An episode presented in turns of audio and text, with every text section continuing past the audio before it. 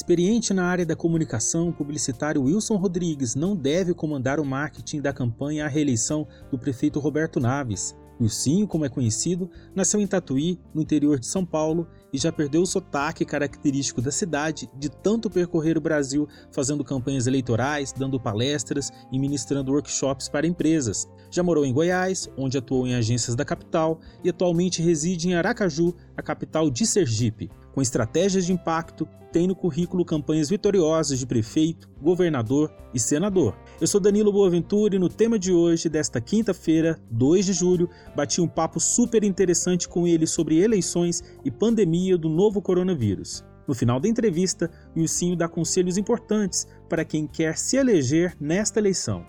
Eu sou Wilson Rodrigues, sou redator publicitário né, de formação, sou formado em publicidade e propaganda, ainda lá no interior de São Paulo, no século passado. Sou um homem velho, sou roteirista também e o que chamam de marqueteiro, né? Na verdade é um mercadólogo, um analista de, de cenários e que consegue, com as técnicas do marketing, melhorar pelo menos, né, não sempre, mas pelo menos tentar melhorar o desempenho de candidatos, instituições, governos, presidente da opinião pública. Então, eu sou um especialista em comunicação. Sou pós-graduado em gestão pública e tenho um, curso de comunicação política é, de extensão da Universidade de Washington.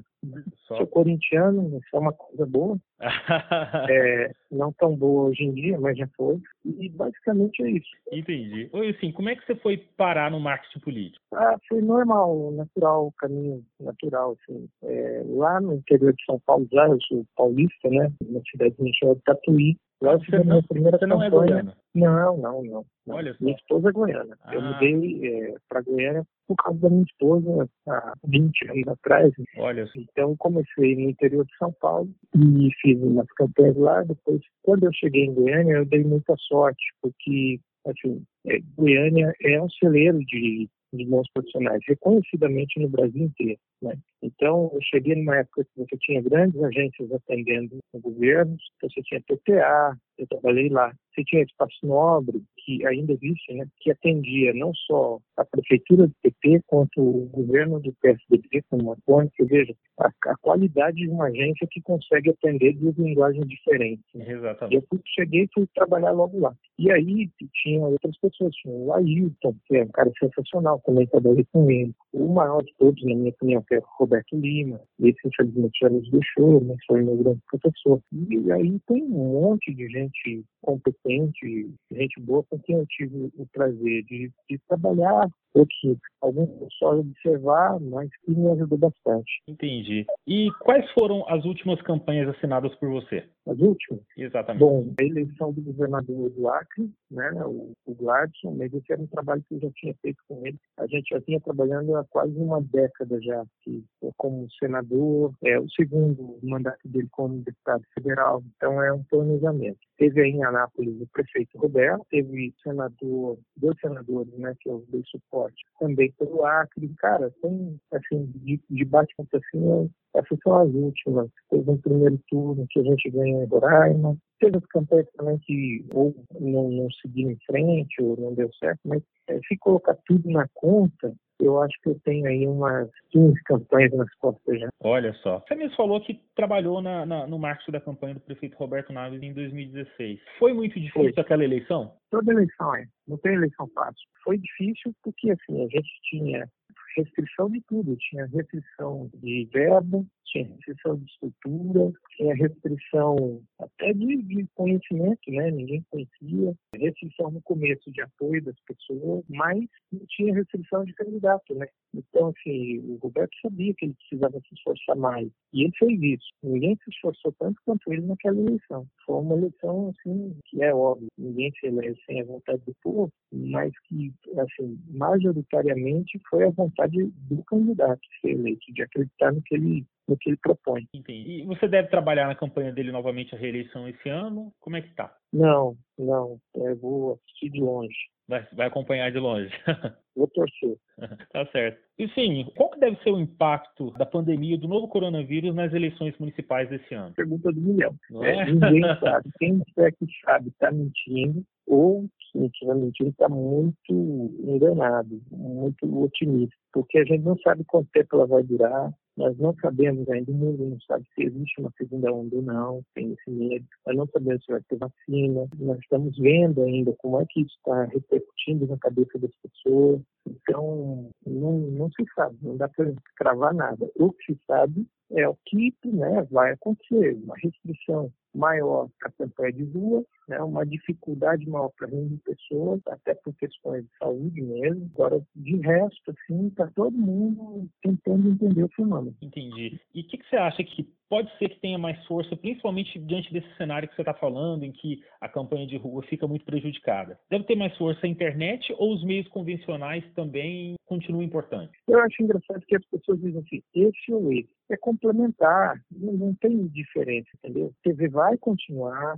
com a importância que ela tem, porque quem elege é um público mais pobre, que não tem uma internet 4G para ficar 24 horas conectado, um bom pacote de dados, então essas pessoas ainda dependem, dependem da TV, né, que é gratuita. É, é, os debates, que já são importantes, vão ganhar mais importância, porque vai reunir todos os candidatos. É óbvio que as redes sociais, já de outras épocas, vem, vem tendo um crescimento, esse ano já seria normalmente, mas agora pode ser que dê um, uma, uma importância maior, mas é tudo isso integrado, não, não acredito que um só faça diferença, até porque, veja, não tem estudo nenhum, e eu procurei, não há estudo nenhum que garanta que a internet por si só, que as redes sociais por si só elegeram candidato executivo é, proporcional, que é uma campanha de nicho, não tem problema, pode ser elegido. Mas executivo não tem. Eu vou lhe dar uma prova. O número de menções e a presença virtual da Hillary das News era infinitamente maior que o Trump. Ah, Wilson, mas aquela é uma campanha diferente, porque é outro ambiente, porque a forma de votação é diferente. Concordo, então vamos trazer aqui para o Brasil. Na véspera da, do primeiro turno dessa, dessa eleição presidencial, o cara que mais mobilizava para ir o segundo turno era o Ciro. Tanto é que teve o Ciraço, né, que foi o Ciro e tal, às vésperas, para tentar levar o Ciro para o segundo turno, e olha só, não foi. Então, é, isso não é garantia. Agora, é claro que existe, a gente tem que reconhecer essa importância, mas tem também uma indústria por trás disso para vender estrutura de internet, para vender é, marqueteiro digital, para vender analista de internet, para vender software, para vender aplicativo. E tem gente que cai. Né? Quem tiver dinheiro e puder comprar tudo, melhor, mas isso não é garantia. O cérebro ainda continua sendo o maior aplicativo para qualquer eleição. Uhum. E sim, você falou aí em campanhas proporcionais que é nicho. Então, para vereador, pode ser que o cenário não fique tão difícil quanto o de prefeito? Eu considero a campanha de vereador a mais difícil que tem. Sabe por quê? É um eleitor que, primeiro, ele não é homogêneo, né? Segundo, ele tem excesso de escolha. Então, o cara que vai votar no vereador pode votar porque é colega de trabalho, porque é o cara da rua, porque é o cara que defende uma ideia que, mas, pelo menos, é, esse eleitor vai ser procurado por quatro, cinco, seis concorrentes durante aquela semana. Então, realmente, a campanha mais difícil é a campanha de vereador. É, quem, quem se candidata a vereador, que não se engane, é uma campanha difícil. Entendi. E que conselho, então, se daria para quem quer uma vaga na Câmara Municipal de uma cidade de porte médio como Anápolis? Bom, primeiro tenha bem claro para quem você vai pedir voto. Segundo ponto, coloque suas ideias, mostre, não mostre de última hora. Não, que é, procure as pessoas que, que me conhecem, sabem, né? Porque esse é o voto. O voto do cara que apareceu de última hora é muito difícil para o vereador. Né? E em terceiro ponto, além de ter que dizer, né, seja lá, peça voto. As pessoas têm preguiça, vergonha, você tem que pedir voto, entende? Ninguém vai dar voto tirar. Ela não, toma aqui um voto para você e tal, achei você simpático. Não, tudo que você quer, você tem que pedir, tudo que você quer, você tem que conquistar. Você quer ser eleito. A regra número um, peça voto olhando nos olhos, dizendo a verdade, colocando seus planos, o que, que você acha. E só ganha quem joga, né? Tem que disputando, tem jeito. Entendi. Que conselho você daria, então, para quem for candidato a prefeito? E aí eu falo num cenário muito geral mesmo. Tem uma bolsura, saiba contar com pessoas, que a função do candidato é estar na rua, não é definir estratégia. Só isso é precisa ter gente para cuidar disso. O candidato tem que estar na rua, tem que estar conversando com as pessoas, tem que entender dos problemas, mas tem que entender principalmente de pessoas. Entender o cenário que está acontecendo hoje, o que, que as pessoas estão querendo, qual é a mudança que se quer, entendeu? Não tem outro, não tem fórmula mágica, né? Para ganhar a eleição não tem, para perder tem fórmula, para ganhar não tem. Difícil dar um, uma posição que cada, cada eleição é de um jeito, cada cenário é de um jeito. Uma cidade o prefeito está terminando a reeleição, no outro vai para a reeleição, no outro tem um fator novo, que é uma surpresa. Então, é, não, não existe fórmula. Aliás, esse é o conselho pensando bem. Não acredite em fórmula pronta. Entendi. Você está falando mais ou menos assim que sem uma análise de conjuntura fica muito difícil dar conselhos específicos. Seria isso? Exatamente isso. A, conselho que eu posso dar é não acredite em fórmula pronta, fórmula, sabe, é, eleito em 15 dias, bilionário em 7 dias, sua campanha do zero. Isso não existe. Não existe campanha pré-fabricada. Existe casa pré-fabricada, campanha não. Exatamente. E sim, é, eu esqueci de fazer uma pergunta, eu acho que ela calha para quem já está há muito tempo no marketing político. Qual foi a campanha que você tem mais carinho aí na sua lembrança? Você tem filho? Não, não tenho.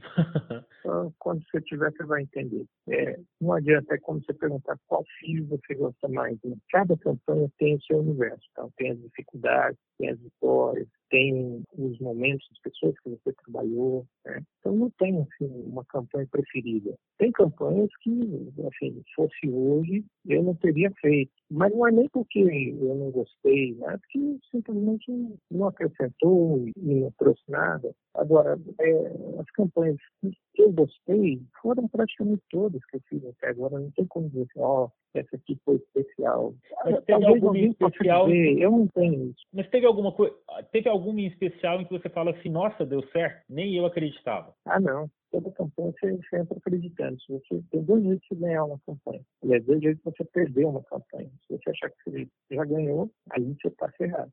Você tem que estar tá ligado. Agora, se você achar que você já perdeu, você entrar assim, ah, não, foi uma campanha só para fazer um, é né? Não, não, não tem. É, tem campanha que você olha assim, você fala e fala, puxa vida, essa aqui vai dar mais trabalho. E às vezes não dá. E tem a que você olha e você fala, bom, esse aqui já está bem colocado, está mais ou menos. O negócio não fazendo muita besteira, né? E adiante. É, geralmente essas campanhas também são trabalhosas, sabe? Campanha que você tem que fazer com freio de mão puxado é sempre muito difícil. Então toda campanha é difícil. Não tem, não tem campanha fácil, não. E sim, para quem quer conhecer melhor o seu trabalho, ou até mesmo contratar o seu serviço, te procura onde? Eu já, eu já tenho uma lista de clientes para as próximas, né? Isso me proíbe até de fazer o que eu queria, que era aposentar. Uhum. Então, assim, tem, tem muito, assim, um local onde... A última campanha minha na foi do Roberto. Tem meu canal do YouTube lá, tem alguns trechos, algumas campanhas, mas Qual é o seu canal? Tem outras coisas. Tem o Wilson Rodrigues Conteúdo, se procurar no Mas tem palestra, tem um monte de outra coisa, outras coisas. Eu, não, eu, eu, eu trabalho com campanha, mas não vivo só disso. Uhum. Então tem outras coisas lá também. É, mas assim,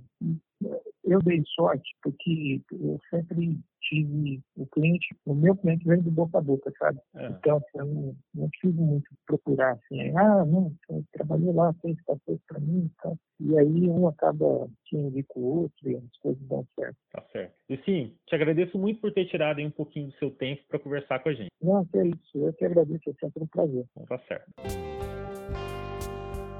O tema de hoje é um podcast do Portal 6 com produção de Gabriela Lícia e edição de Vanúbia Correia. Você pode ouvir nossas entrevistas, análises e bate-papos na sua plataforma preferida, como Spotify, Google Podcast e Apple Podcast. Nos siga e receba notificação de todos os episódios que saem sempre no início da manhã. É isso, até o próximo tema.